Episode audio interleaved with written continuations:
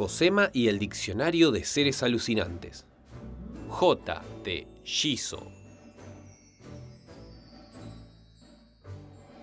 Sí, mata al niño.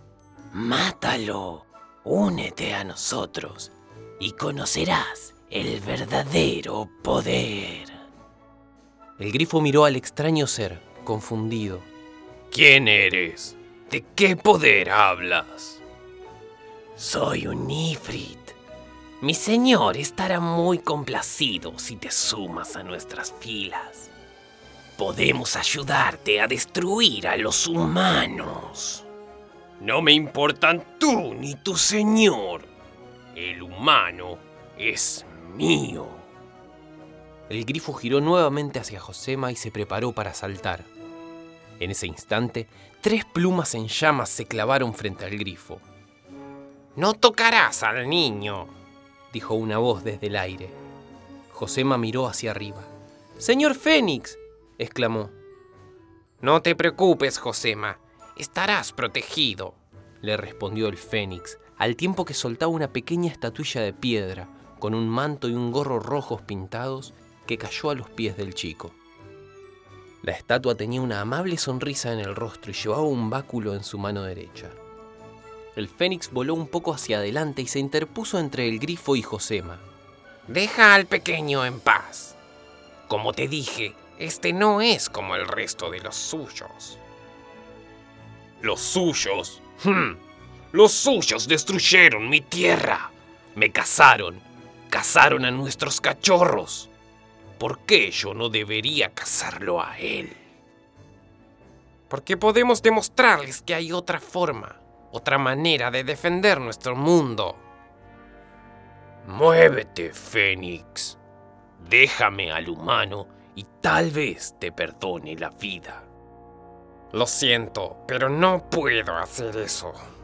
El Fénix avanzó, extendió sus alas y su cuerpo se envolvió en fuego. ¡Ja, ja, ja, No es muy inteligente rodearse de llamas frente a un Ifrit, pajarito. La mano del ser se extendió hacia el Fénix.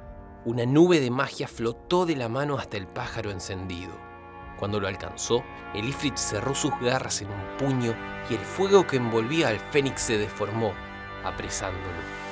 El ave cayó al suelo, encerrado en sus propias llamas. El grifo sonrió y saltó hacia Josema. El niño cerró los ojos y se cubrió con la capa, pero el golpe nunca llegó. Cuando abrió los ojos se encontró delante suyo a un alto hombre con un manto y un gorro rojos. La punta de su báculo estaba metida en el pico del grifo. Arrojó al grifo a un costado con un violento movimiento del báculo y se paró con un pie a cada lado de Josema, a quien cubrió con su manto en actitud protectora.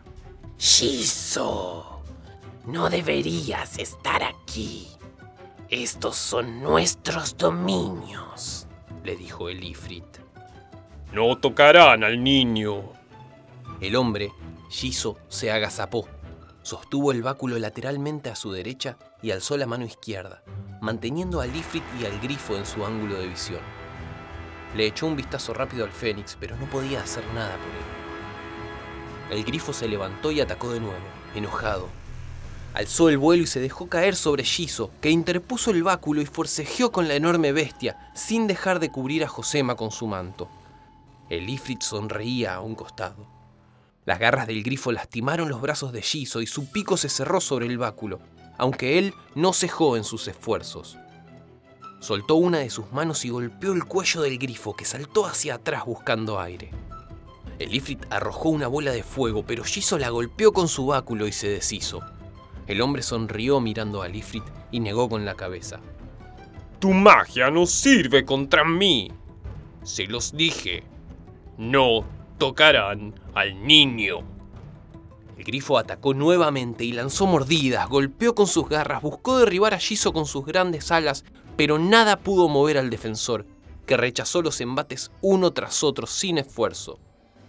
El Ifrit se desplazó por el aire hasta el grifo, que lo miró con desconfianza. Una nube de magia negra, gris y anaranjada los envolvió y ambos desaparecieron. La magia que rodeaba al Fénix se desvaneció y el pájaro pudo volar hasta ellos. Gracias, Chizo. Sabía que podría contar contigo. El defensor de Josema dio un paso al costado, sonrió, miró al niño y volvió a convertirse en una estatuilla de piedra. Josema se dejó caer al suelo y sintió que sus mejillas se empapaban con sus lágrimas. No te preocupes, estarás bien. Todos estaremos bien. Sí, señor Fénix, muchas gracias por salvarme. ¿Qué ocurrió? Cuando el grifo te secuestró, dejó atrás sus pocas pertenencias.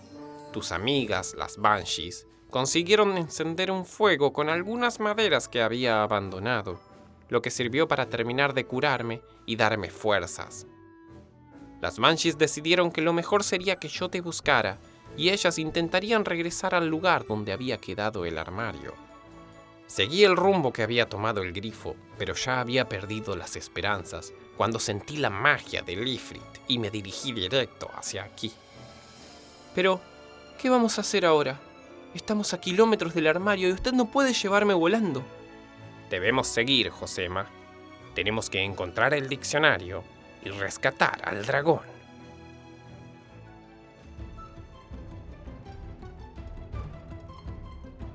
Si te gustó este relato, te pido que nos sigas y lo compartas con todas las personas que creas que lo pueden llegar a disfrutar. Muchísimas gracias. Yo soy Juanma Amata de Libros que Amatan y esto es Josema y el Diccionario de Seres Alucinantes.